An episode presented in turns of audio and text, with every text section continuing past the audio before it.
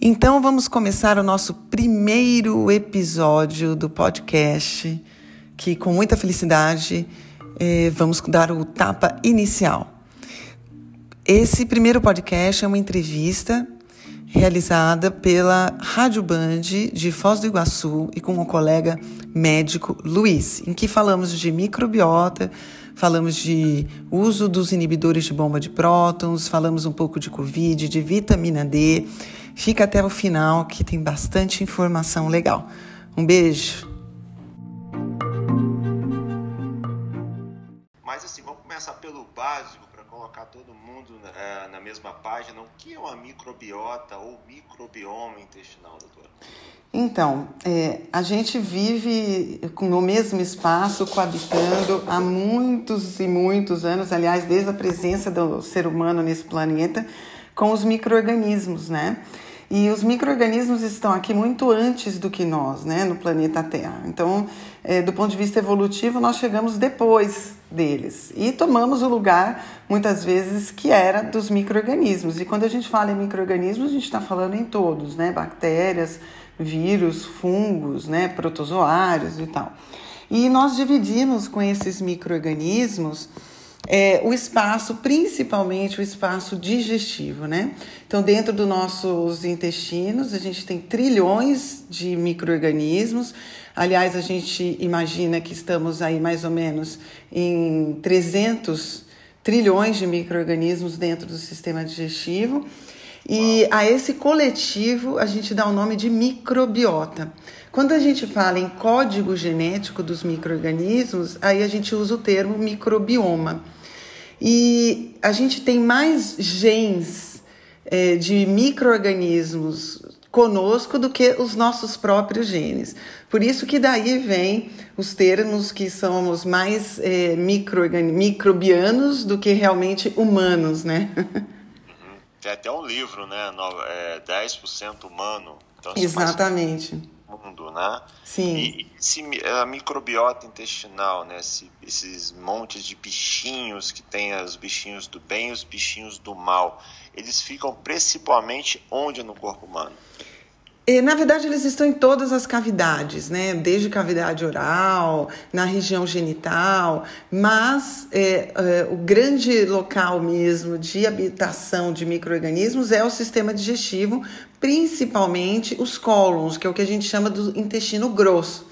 Ali é que a gente tem realmente a caverna deles, né? Onde eles habitam, porque ali a gente tem é, as condições mais favoráveis como temperatura, a tensão de oxigênio, né? Então, o quanto a gente tem de oxigênio no ar dos intestinos e é, a, a sobra de alimento, né? Então, quando a gente come mastiga e digere, a maior parte dos nutrientes são absorvidos no intestino delgado, que é o intestino fino, né? Que vem antes do colo. Quando chega no colo, normalmente é aquilo que a gente não vai aproveitar. E a natureza é muito inteligente e fez com que a gente tivesse os micro-organismos justamente nos cólons, porque é onde eles aproveitam aquilo que a gente não aproveitou. Então, é como se fosse realmente uma coisa muito ecológica, vamos dizer assim, né? De uma consciência muito ecológica os nossos intestinos. Então, os cólons é onde é, é, habita a maior quantidade de micro-organismos. Aí que tá. É, é verdade, então, que entre 70% e 80% da microbiota intestinal é, reside no intestino grosso? Sim, a grande maioria mesmo. O intestino delgado tem um pouco. Claro que isso varia um pouco dependendo das condições de saúde. É, por exemplo, diabéticos podem ter um pouco mais de micro-organismos dentro do intestino delgado, por questões é, tanto imunológicas quanto motoras né, do intestino do diabético mas na população geral, a, a maioria mesmo dos micro-organismos, eu, eu, eu acharia assim, que pelo menos no 80% vive dentro dos intestinos, é, do intestino grosso, né? Tá, a gente vai entrar num tema que eu vi uma aula tua que eu achei espetacular sobre uhum. a questão dos probióticos, que em alguns casos pode até piorar uhum. né, um problema que eu quero perguntar antes: o que é desbiose intestinal? Então, disbiose é um termo que vem é, do grego, né, dis, né, é desequilíbrio, bios, vida, então é o desequilíbrio da, da, das vidas que habitam nosso, eh, nossos intestinos, principalmente, embora desbiose possa acontecer em qualquer lugar onde tem micro-organismos, né? Os micro-organismos, eles vivem de uma forma muito organizada, como se fosse mesmo um nicho ecológico, né? Como uma floresta, como uma savana, como um deserto. E esse nicho ecológico intestino, ele tem que estar bem equilibrado para que a gente tenha todos os benefícios que advêm aí dessa interação entre nós e eles. No, quando esse equilíbrio não está tão bem estabelecido ou foi quebrado por algum motivo, a gente chama de disbiose. Então, a disbiose é um desequilíbrio entre as proporções microbianas e nós hospedeiros. E isso é extremamente frequente, viu, Luiz? Muito mais do que a gente imagina. Isso que eu ia te perguntar, se você pudesse, eu não sei se há algum estudo, eu acho que uhum. não, né? Eu nunca achei, pelo menos, que verificasse qual a porcentagem estimada da população que tem desbiose, mas pela tua experiência clínica, uhum. quantos por cento você acredita, pelo menos, que existe, aproximadamente? Ah, eu acredito que pelo menos 70%, 80% da população, em algum momento da sua vida, ela vive um desequilíbrio microbiano. E, e na verdade, algumas pessoas, na verdade, vivem, né? É, com esse desequilíbrio microbiano, às vezes até desde criança. E não, não se faz esse diagnóstico porque não há parâmetro de comparação. Né? A pessoa sempre foi daquele jeito, então ela não, não, não sabe o que é ser normal. Né? E, e muitas vezes, como os sintomas são subclínicos, isso passa desapercebido né, ao longo da vida. E que sintomas subclínicos poderiam ser, assim, por exemplo, estufamento, o que mais? Sim, é. Então aquela distensão abdominal, né? Então a pessoa acorda magrinho de manhã, no, ao longo do dia essa, o abdômen vai distendendo, no final do dia é, parece que está grávida, né? Mulher normalmente reclama bastante dessa questão, porque sente na roupa, né? As roupas são mais justas e tudo, então sente na roupa esse, essa distensão. Mas a alternância de hábito intestinal, então um intestino que não funciona de forma muito previsível, então passa períodos muito preso, períodos soltos, então é, nunca dá para prever exatamente como esse intestino vai funcionar. E um dos sintomas mais frequentes da disbiose, embora não seja um sintoma próprio do intestino, é, é o, o refluxo, a doença do refluxo. Muito dos casos das doenças, é, das pessoas que têm doença do refluxo, é uma manifestação da disbiose, desse descontrole microbiano, porque quando eu tenho esse descontrole, normalmente eu tenho um aumento do processo de fermentação dentro do sistema digestivo. Com essa fermentação, é, há uma produção maior de gases, né? E esses gases distendem o sistema digestivo, criando um, um, um sistema de pressão dentro do, do delgado, do, inclusive do estômago.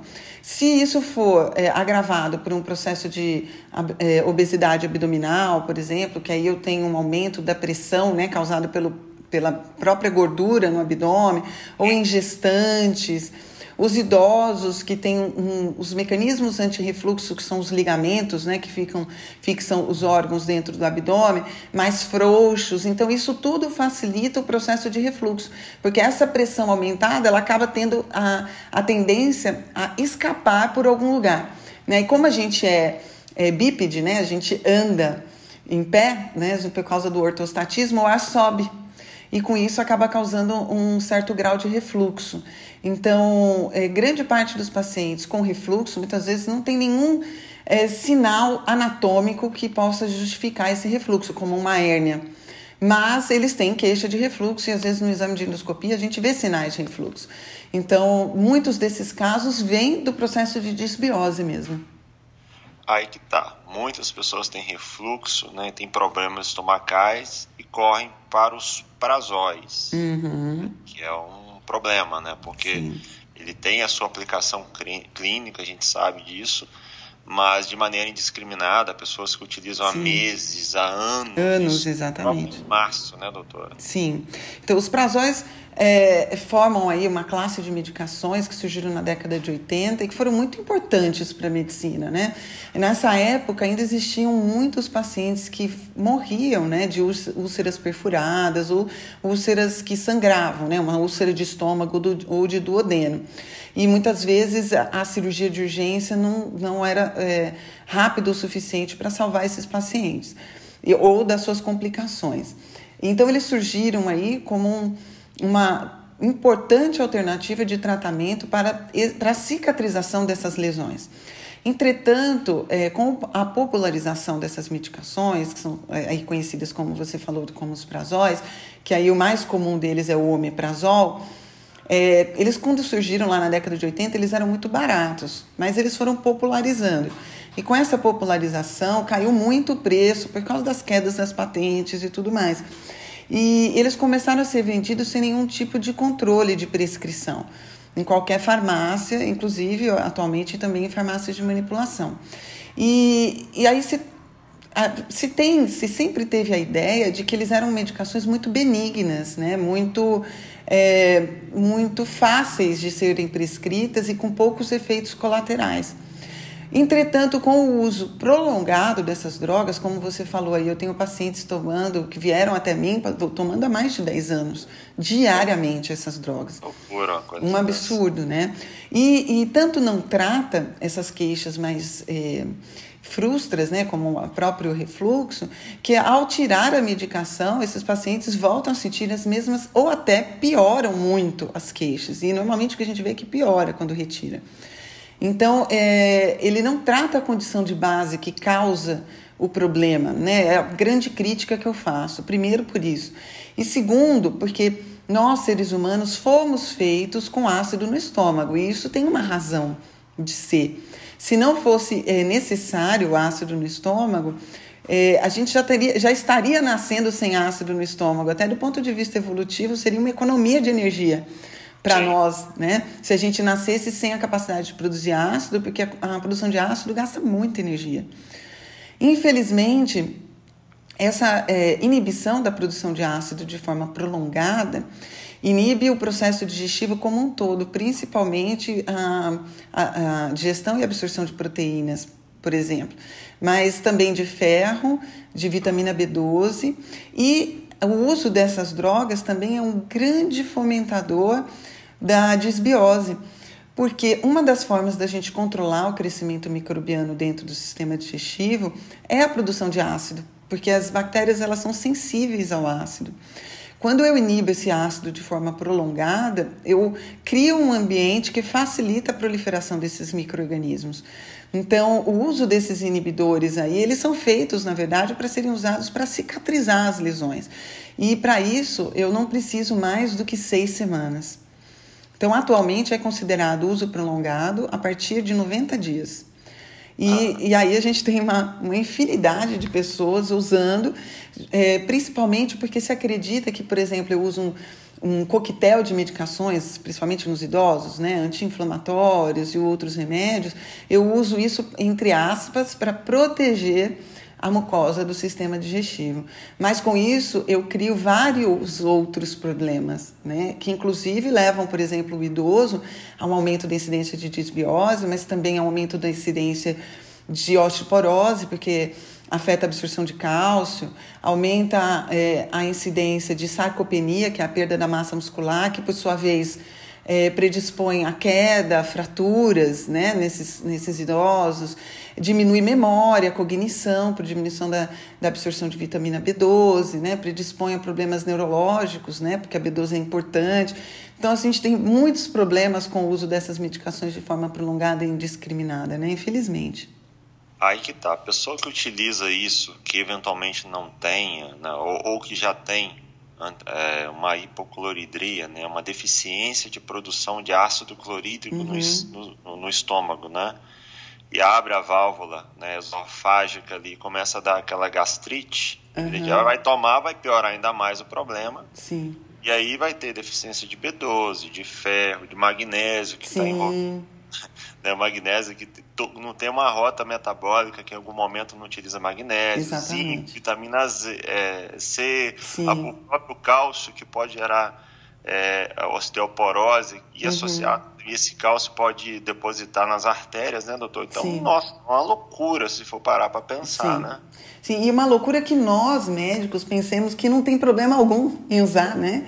É, como que a gente, né, como é que a gente pensa assim, olha, fomos feitos com ácido e eu estou inibindo uma, uma condição que é fisiológica de forma ininterrupta por anos a fio, sem resolver o problema de base do paciente, porque na verdade, é, quando eu tiro o ácido do paciente e ele melhora, eu estou melhorando apenas o sintoma, porque o refluxo, por exemplo, ou a agressão à mucosa gástrica continua acontecendo.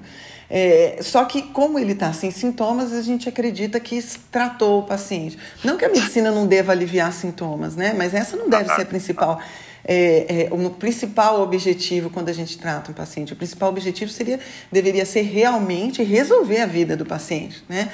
E a gente não está resolvendo, né? Pelo contrário, está criando outros problemas com isso até mais sério no longo prazo aí. E doutora, a relação, por exemplo, a gente estava falando da hipocloridria aqui no caso, as pessoas que estão com esses sintomas todos, como que a pessoa pode tratar isso, né? Porque há tratamento natural para isso daí, inclusive Sim. vai lá na causa, né? Como uhum. que a pessoa pode atuar nisso daí? Então, como você mesmo colocou, é, o ideal é que a gente trate a causa do problema, né? E é assim que a gente pensa do ponto de vista funcional, né?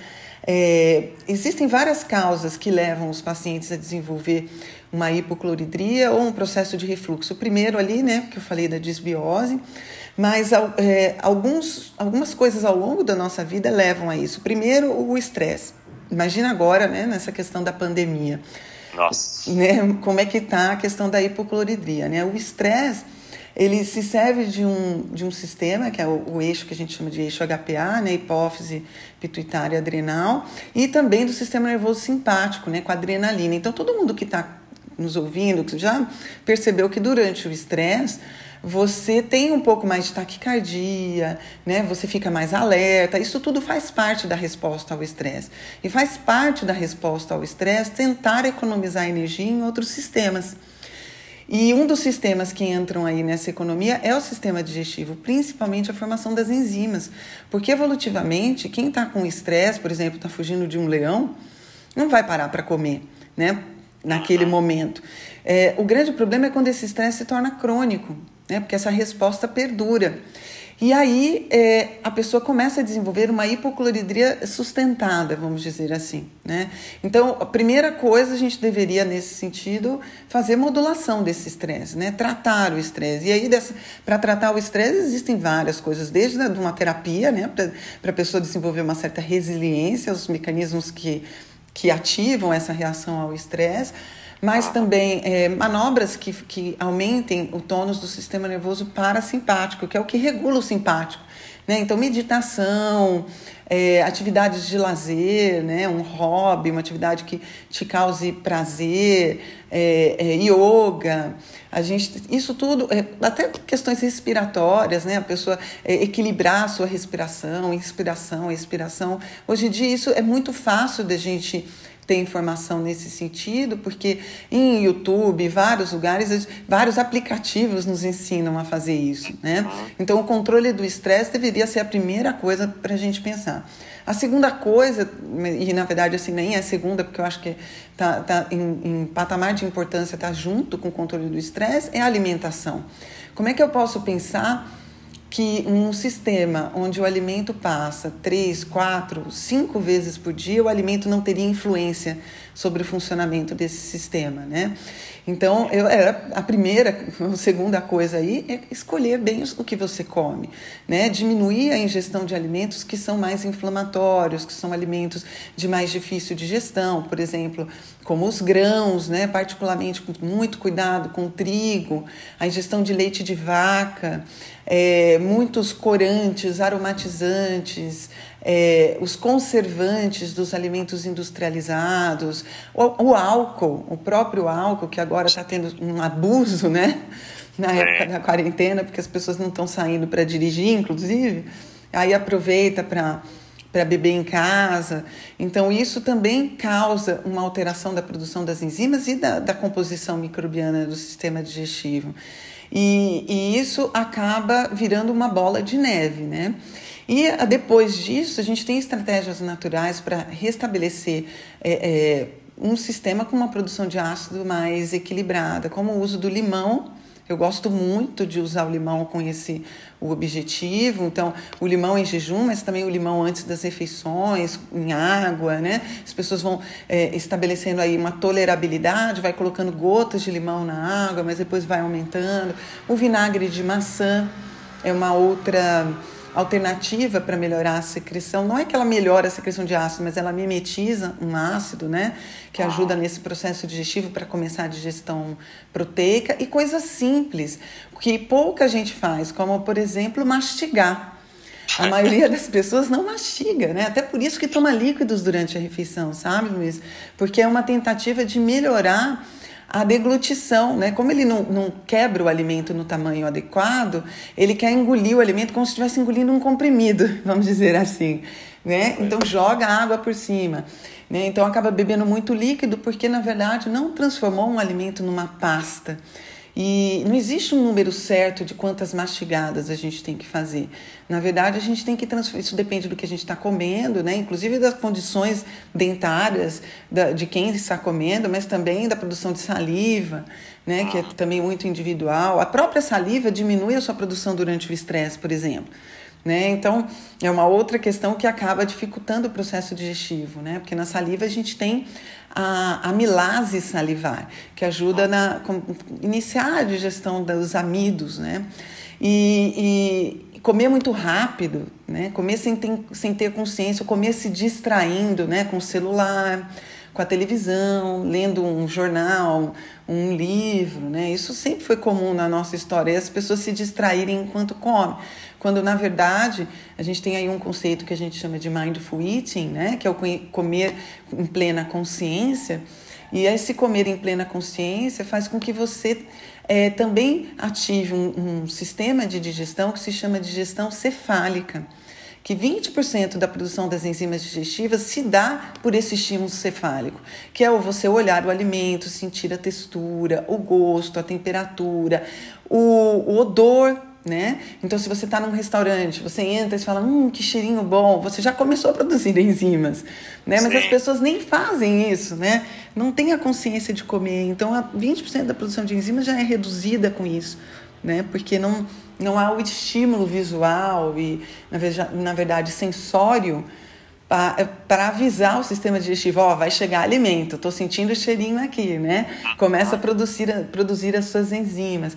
Então, na verdade, as medidas são medidas mesmo muito mais importantes do que você tomar uma pílula, né? Como o caso dos prazóis, seria antes de qualquer coisa você corrigir tudo isso, né? Para você efetivamente digerir adequadamente o seu alimento e fazer um aproveitamento adequado desse alimento, né? Porque a gente só consegue absorver o alimento que está realmente digerido. E se a gente não digere, o alimento sobra. E esse alimento que sobra sem digestão dentro do sistema digestivo vira alimento de microorganismo. E aí ele cresce porque eu estou fornecendo alimento demais. E isso vai virando uma bola de neve, né? Aí que tá. É uma, uma, questão simples que muitas pessoas fazem, né? Depois do almoço, uhum. escovar os dentes, óbvio, tem que fazer. E as pessoas utilizam enxaguantes bucais. Eles uhum. podem causar desbiose, né, doutora? E aí tem uma consequência uhum. muito grande. Nitratos não virar nitritos e lá no, no uhum. estômago ter a produção de óxido nítrico, né? Exatamente. Tá correto isso? Sim, tá corretíssimo. O, a disbiose, a gente falou mais de disbiose é, de intestinos, mas existe uma disbiose oral. Né? É, na verdade, entre 20% e 40% dos micro-organismos que habitam o sistema digestivo vêm da gente deglutir da boca. Então, se eu tenho uma mudança da composição microbiana na boca, eu também induzo uma disbiose mais abaixo. Né? E, e uma das causas da disbiose oral é justamente o uso dos enxaguatórios bucais. Né? Eles são muito, muito agressivos para a microbiota que vive na boca.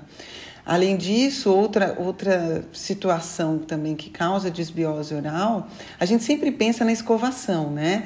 Que as pessoas não escovam, isso é importante também. Mas tem é, coisas como o uso desses enxaguatórios, mas também o, a, apneia do sono, por exemplo. Então, que a pessoa dorme com a boca aberta.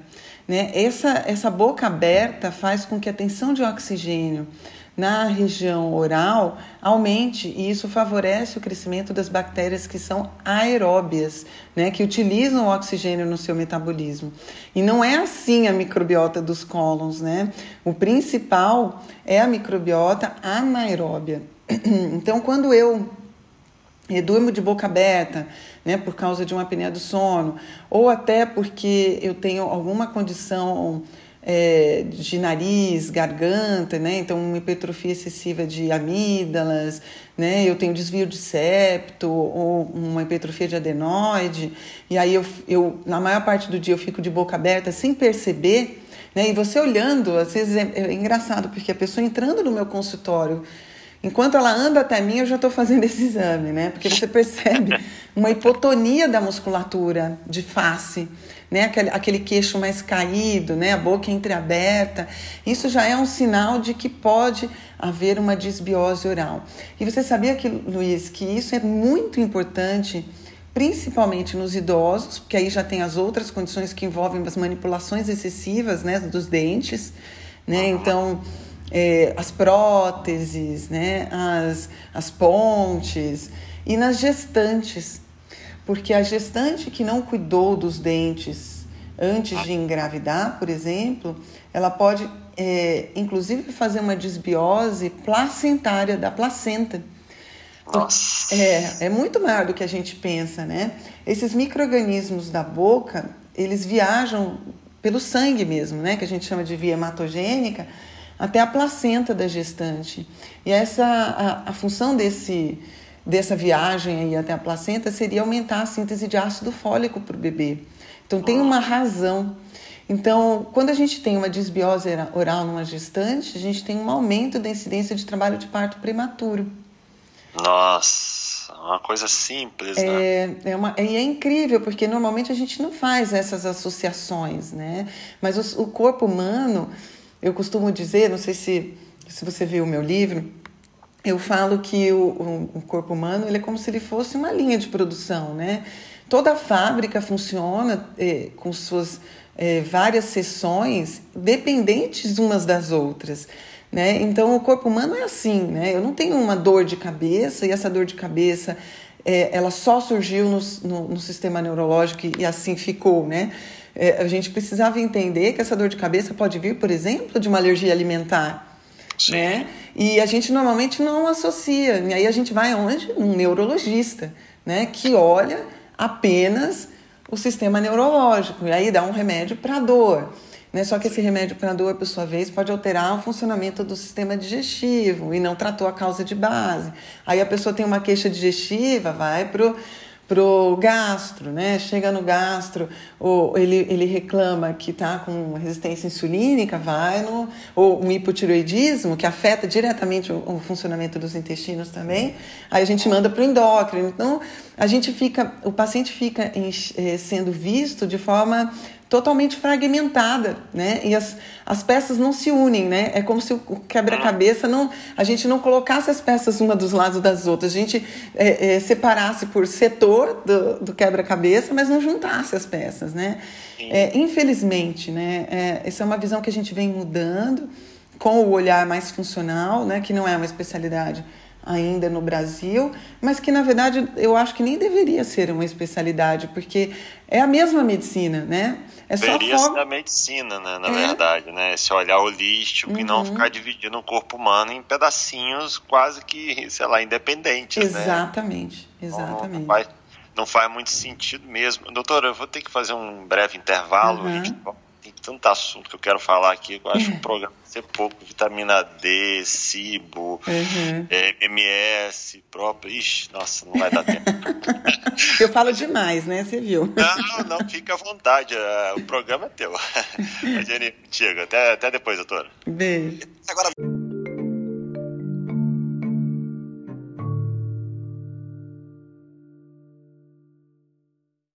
doutora Denise de Carvalho, a maior especialista do Brasil em microbiota intestinal.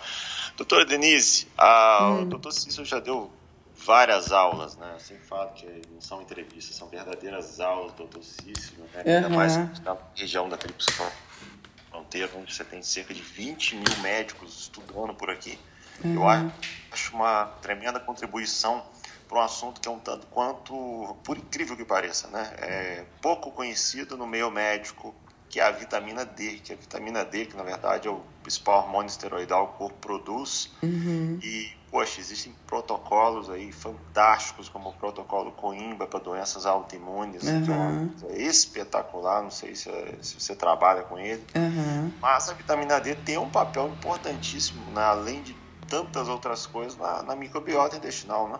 Sim, sim. É, inclusive, a gente tem receptores para vitamina D no sistema digestivo também. Então, uhum. tanto para o funcionamento do sistema digestivo quanto para o equilíbrio da microbiota. A vitamina D, ao ocupar os seus receptores, ela estimula a produção das catalicidinas, né, que são antibióticos, na verdade, naturais, né? E esses antibióticos também ajudam a regular o crescimento microbiano, né, em evitar que uma microbiota, uma bactéria específica ou algum outro microorganismo cresça mais em relação a outro, né? E a gente vive, infelizmente, uma, uma pandemia silenciosa de deficiência de vitamina D, né? Porque as pessoas não se expõem mais, porque usam é, protetor solar, estão dentro de casa. Agora, inclusive, durante essa pandemia, a gente já imagina que essa, que essa é, deficiência de vitamina D se intensifica ainda mais, né? É, nos próximos meses. E não é à toa, é, Luiz, que a, eu dei uma aula no Congresso Brasileiro de Nutrologia o ano passado e eu estava falando de, de obesidade e deficiência nutricional, porque é uma outra questão que é um paradigma né, também, né, que precisa ser quebrado, de que os, os obesos são hipernutridos. Na verdade, eles são desnutridos, né? Bem desnutridos. Bem desnutridos. E, e eu mostrei um artigo naquele dia, foi em setembro do ano passado. Eu mostrei um artigo do ano passado mostrando que o país que tinha maior deficiência de vitamina D na Europa era a Itália. Por incrível que pareça, principalmente o norte da Itália. E, e foi onde a gente viu é, a pior evolução, né? É, pelo menos por um tempo lá na Europa, né, da Covid-19. E o sistema digestivo está no centro disso, porque a gente tem a síntese da vitamina D né, em exposição ao sol, mas a gente também tem a vitamina D que é absorvida no sistema digestivo. É, então, a vitamina D, além de é, influenciar o funcionamento do sistema digestivo, os seus níveis também são influenciados por esse mesmo sistema. É, então, é uma, uma via aí de duas mãos, né? E, infelizmente, essa epidemia de, de deficiência de vitamina D também afeta o equilíbrio microbiano. Né? É uma tristeza a gente ver como a medicina, não, na verdade, não considera muito os nutrientes com o seu papel de modular a saúde, né? de forma geral. Um dia uma amiga minha né, foi endocrinologista e ela né, mandou um áudio desesperada que ela faz o protocolo com Imbra, uhum. e ela estava com 112 nanogramas uh, no sangue, uhum. por ml no sangue de vitamina D, sendo que aí está publicado, o Tossis cansou de falar, já mandou os artigos aqui, 200... começar o risco é, uhum. de, é, risco tóxico, né? Sim. E ela uh, falou, falou que ela ia morrer. Nossa. Vitamina D se ouvir esse tipo de coisa, né? E ela tá com a doença autoimune dela completamente silenciada, né? Olha o isso. TPO dela normalizado, o TSH normalizado, sem nenhum medicamento, né? A doença controlada, na melhor fase da minha vida, vou ao médico, feliz da vida, mostra para ele ele fala que eu vou morrer, Luiz. Como é que eu faço? É triste, é né? Triste isso, né, doutor? É, porque é mito, né? É um mito que, e, e, na verdade, ao invés da gente estudar a fisiologia antes de falar alguma coisa do tipo, né? Eu acho que esse é um dos grandes problemas que a gente vive hoje. É, se esqueceu da fisiologia, né? Que é a base realmente da saúde, né? Na verdade, como o seu corpo funciona, é entender justamente esse tipo de situação, né? Em que situação a vitamina D é, causaria morte? Né? É, quais são os níveis dos outros hormônios né? e de outros nutrientes, ou outros hormônios, falando, por exemplo, do paratormônio, ou dos níveis de cálcio, Né? Não, só se fala especificamente vitamina D vai morrer por um nível, por exemplo, como você colocou aí no nível de 100, por exemplo, né? E a gente sabe que não é assim, né? Muita gente vive aí com níveis bem mais altos, né? E, e sem complicações. Pescadores, por exemplo. Exatamente. Tranquilo. Tranquilo. Pode, saúde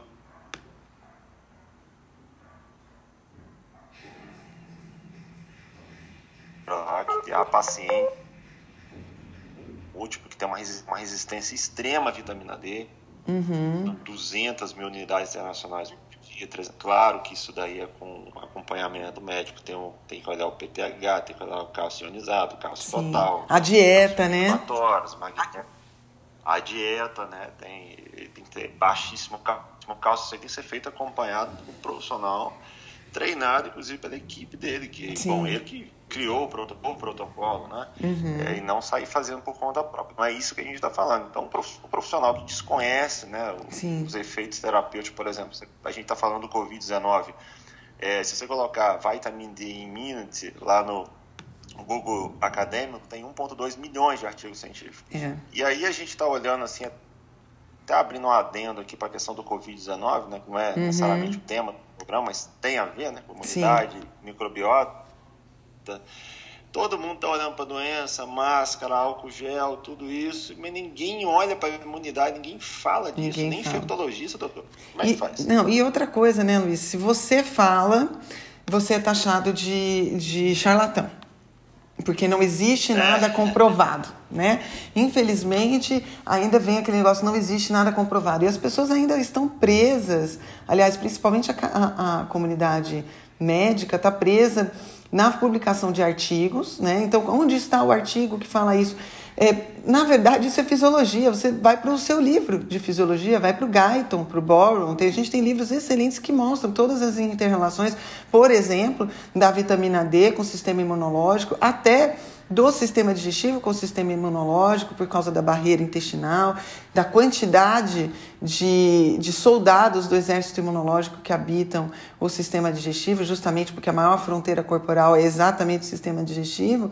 E as pessoas ficam pedindo artigos, sendo que hoje a gente vem descortinando aí é, infelizmente, a, a, a, ciência, que existe corrupção na ciência também, né? inclusive na, na publicação de artigos, na, nas conclusões de artigos que atendem a interesses múltiplos, e, e as pessoas é, acreditam cegamente nisso enquanto esquecem de estudar a fisiologia.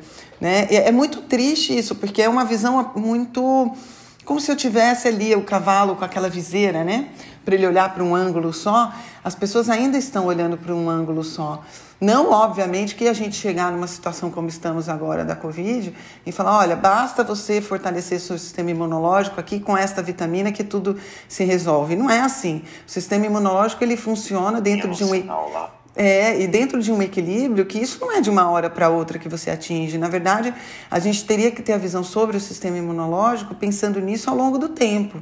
Né? Então, lá em janeiro, eu fiz um vídeo falando sobre isso e falei sobre o sistema digestivo e o papel do sistema digestivo dentro desta imunidade, e eu falei: olha, essa doença está na China, mas ela vai chegar aqui, porque onde tem portos e aeroportos, ela vai chegar. Então comece agora a cuidar do seu sistema imunológico, a empoderar o seu sistema imunológico para que ele possa, na eventualidade de ter que travar essa guerra com esse vírus ou qualquer outro, ele esteja em condições melhores para minimizar os riscos, né? Então, claro que isso existe, mas não é, obviamente, agora tomando uma vitamina sozinha e fazendo tudo errado, comendo errado, não controlando o estresse, dormindo mal, né? É, que a gente vai é, resolver, vai só uma vitamina, vai resolver esse problema. Não, não é. Mas isso é fisiologia oh, médica. Verdade, eu tô assistindo. Sim. Doutora Denise, hum. ah, você está tá com problema no sinal, o Rogerinho vai estar tá vendo unidade enquanto vocês verificam a questão do sinal.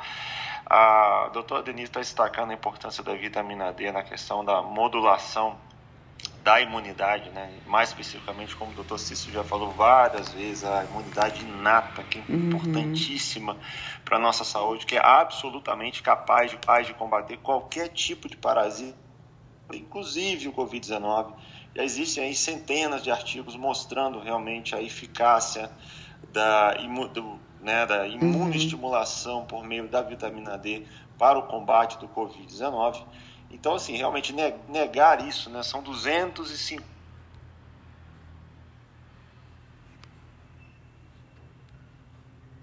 né?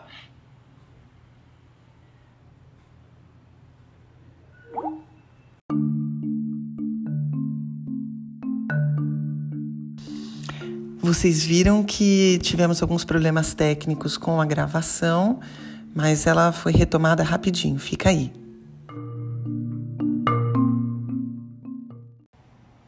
Principal microbiano também. E, bom, aí a quantidade, o efeito anti-inflamatório, uhum. né, o uhum. efeito neuroprotetor da vitamina D, na na questão do diabético, né, no, na diminuição da resistência insulínica, uhum. na proteção cardiovascular e por aí vai. Né, um mundo de coisas, sem contar, tá voltando um pouquinho para o tema, a modulação da microbiota intestinal, aí, que, é, que é o equilíbrio entre as bactérias do bem e do mal, a, em termos, termos gerais falando. Né? Uhum. A doutora Denise já está de volta? Tô, tô aqui. Doutora Denise, desculpa, é, tecnologia é isso, né? Tem hora que deixa a gente da mão, faz parte. E, doutora, é, hum. falando um pouquinho assim, é, de magnésio, a berberina, a glutamina, a prata coloidal, que eu tenho uma dúvida, eu quero te perguntar se a gente poderia utilizar, entre aspas, para sempre, todo dia a prata, o aloe vera, poderiam ajudar né, na correção da microbiota, claro, associado ao gerenciamento de estresse e alimentação, né? Senão Sim. não tem jeito, né? Tudo Sim. isso ajuda? Ajuda, ajuda. A prata coloidal, teve um, um estudo que eu tive contato lá no, no Instituto de Medicina Funcional americano ano passado, e eles mostraram que para que eu tivesse alteração de microbiota é, negativa com o uso de prata coloidal, os volumes teriam que ser muito altos de prata. Então, se a gente mantivesse uma ingestão de uma colher de sopa, duas colheres de sopa, após fazer um bochecho né, na boca e engolir, a prata ela já ajuda no equilíbrio aí da desbiose oral e também da desbiose intestinal, além de ser um excelente é, bacteriostático, né? Então, eu acho que todo mundo teria que ter uma prata coloidal em casa. Mas é, esses outros ativos que você comentou, então a berberina e, e, a própria vitamina D, o própolis, a gente tem outros fitoterápicos agora, como que tão, foram levantados agora, como a equinácea e o extrato de sabugueiro, são excelentes para controle da microbiota e também para a é, prevenção de desfechos mais negativos de infecções virais, como a própria Covid-19. Hum, fantástico. E no caso da, da, da prata coloidal, a pessoa que tivesse poder poderia tomar, sei lá, vou dar um exemplo aqui, três colheres ao dia para sempre, não teria qualquer tipo de problema? Não, a princípio. É um medicamento. É, com, nessa dose não. Nessa, nessa, dose não. Não, nessa Mas... dose não. Esse estudo mostrou que nessa Mas dose não. Ah, esse seria uma dose muito alta. Sim, eu precisaria tomar mais ou menos 300 ml por dia de prata. Ah, ok, para manutenção da sua para que isso causasse algum questão... problema, né? Ok, ok, não, sem problema. Vem cá, existe associação. Nossa,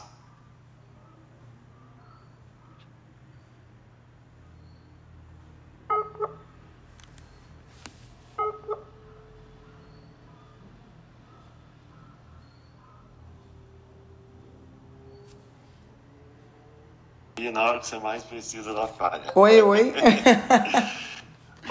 voltei, voltei. Faz parte, vamos lá. Existe associação, então, entre problemas na tireoide e prisão de ventre? É isso? Existe. Ventre pode. Prognosticado. Pode. Na verdade, um dos efeitos da diminuição do. Doutora Denise? Oi.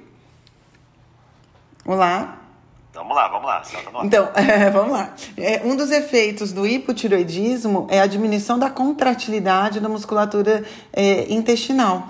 Então, um dos efeitos, às vezes, aliás, às vezes a primeira manifestação de um hipotireoidismo é justamente a constipação intestinal. E aí a gente fica esperando o TSH subir, né, além de 4,5, ou um T4 abaixo de 0,7, um T4 livre, e muitas vezes clinicamente ou no tecido já existe um hipotireoidismo, vamos dizer assim, um déficit do hormônio tiroidiano. E aí a gente pede, a mulher está com constipação e fala, ó, enquanto não subir o seu TSH acima de 4,5, eu não considero você hipotireoideia. E aí ela fica sofrendo com a constipação, tomando é, laxantes e, e, e, inclusive induzindo mais uma disbiose, quanto às vezes era só tratar esse hipotireoidismo.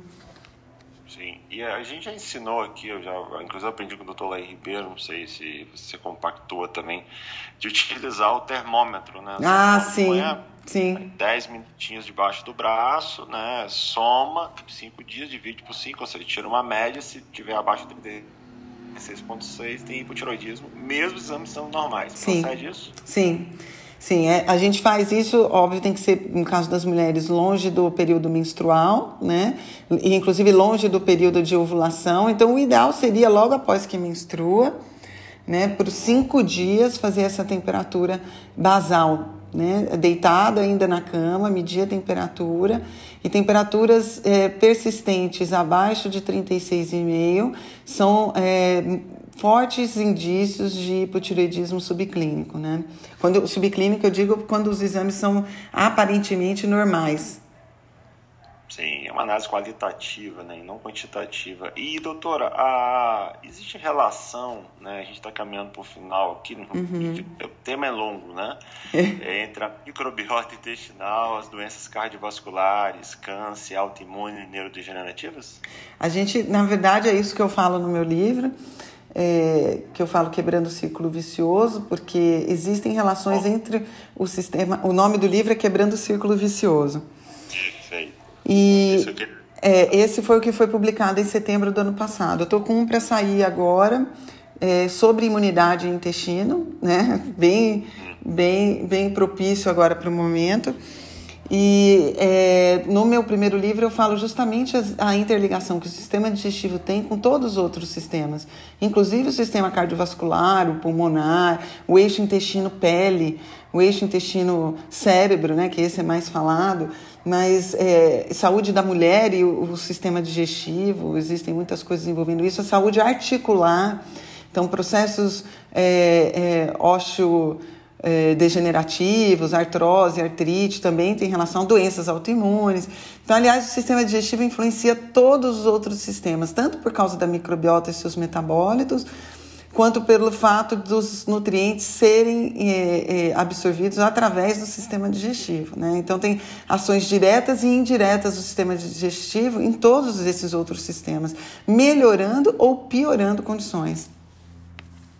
Então, assim, como a gente está mais no final, eu quero fazer uma pergunta. O profissional que falar, por exemplo, né, igual o Dr. Drauzio Varela, né, eu posso falar, não, falo sem problema, que fala que não existe evidência que agrotóxico pode causar câncer, ou que não existe evidência que uma alimentação fisiológica realmente adequada para o paciente saudável, né? Uhum. Guardado as suas peculiaridades bioquímicas, que às vezes um alimento ele é saudável, Sim. Mas para aquele, aquele paciente realmente tem intolerância. Tem Sim, um... certinho, perfeito. Ah, doutora. Então, o profissional que falar que não existe evidência né, que uma alimentação saudável é benéfica para adjuvante, é, de forma adjuvante ou é, é, colaborar no tratamento da doença crônica, está blasfemando, né? Exatamente, com certeza. E esse, esse exemplo que você citou dos agrotóxicos é muito interessante, porque quando a gente fala em agrotóxicos e os estudos pelo FDA, que seja, eles são estudos que colocam, por exemplo, culturas celulares e o nível de agrotóxico que chegaria para o humano, por exemplo. Mas eles só estão fazendo uma via que é como se fosse uma linha reta, humano agrotóxico, mas eles não colocam a microbiota no meio. E a microbiota é muito mais sensível às concentrações de agrotóxicos que nós. Então, é, esse efeito é indireto também. Ao é, envenenar esta microbiota e alterar a composição microbiana, eu também gero doença. Né? Então, por isso que eles ficam batendo na tecla, porque eles não colocaram a microbiota dentro do estudo, né? vamos dizer. Um efeito indireto sobre a microbiota não foi direto sobre a microbiota e indireto sobre a nossa própria saúde não foi contabilizado. Então, é, é, um, é um, sistema é, burro, né? Na verdade, né? Blasfêmico, como você colocou. Gostei do termo. A gente vai ter que terminar, infelizmente. Eu tinha tanta coisa ainda, mimetismo molecular, falar sobre o jejum intermitente, né, na questão uhum. de altas horas de vitamina C, o próprio MMS que foi proibido aqui no Brasil, né? Sim. né? Eu sou usuário e, meu Deus do céu, é, é. absolutamente fantástico. Mas a gente fica para uma próxima oportunidade. Vamos fazer, com certeza. Vai ser um é, prazer. Peço, obrigado, só peço desculpas aí pela dessa o Covid-19 é, que a conexão. Imagina, é muita gente utilizando, né? Tá certo. E fala um pouquinho do, do seu canal, doutora, que é fantástico. Então, eu tenho, meu, um, eu tenho um canal no YouTube que, é, infelizmente, não está sendo muito usado porque eu não estou conseguindo é, mexer com isso agora, mas o, o, meu Instagram eu tenho informações diárias aí, né? Estou criando agora um podcast também, e, mas eu vou noticiar no Instagram. O Instagram é doutora.denise, underline, de Carvalho. E ali a gente tem bastante informações. Tem o primeiro livro que foi publicado que é vendido na Amazon, na Saraiva. É, já, agora já temos ele em formato Kindle também, que pode ser lido no celular com um aplicativo. E eu vou lançar esse próximo, que vai ser imunidades e, e intestinos, o que fazer para se proteger para a próxima pandemia. E eu tenho um terceiro já sendo escrito também, que é sobre o eixo intestino-cérebro beleza. Não, por favor, escreva realmente uhum. muitos livros, porque a gente precisa ter essa gama de conhecimento disponível aí para a classe médica, para estar tá realmente, para a gente trabalhar para mudar essa medicina no Brasil. E, né, e, bom, a terceira causa de morte no mundo uhum. é a própria medicina, né? Exatamente. Então, alguma coisa está errada, né? Exatamente, Doutora, perfeito. Muito obrigado, tá? Desculpa os percalços. Imagina. E um prazer. Uma próxima oportunidade, tá, querido? Tá bom, muito obrigada, Luiz. Ah, tchau, tchau. Rogerinho, tchau. contigo, querido. Opa, beleza? 10 e...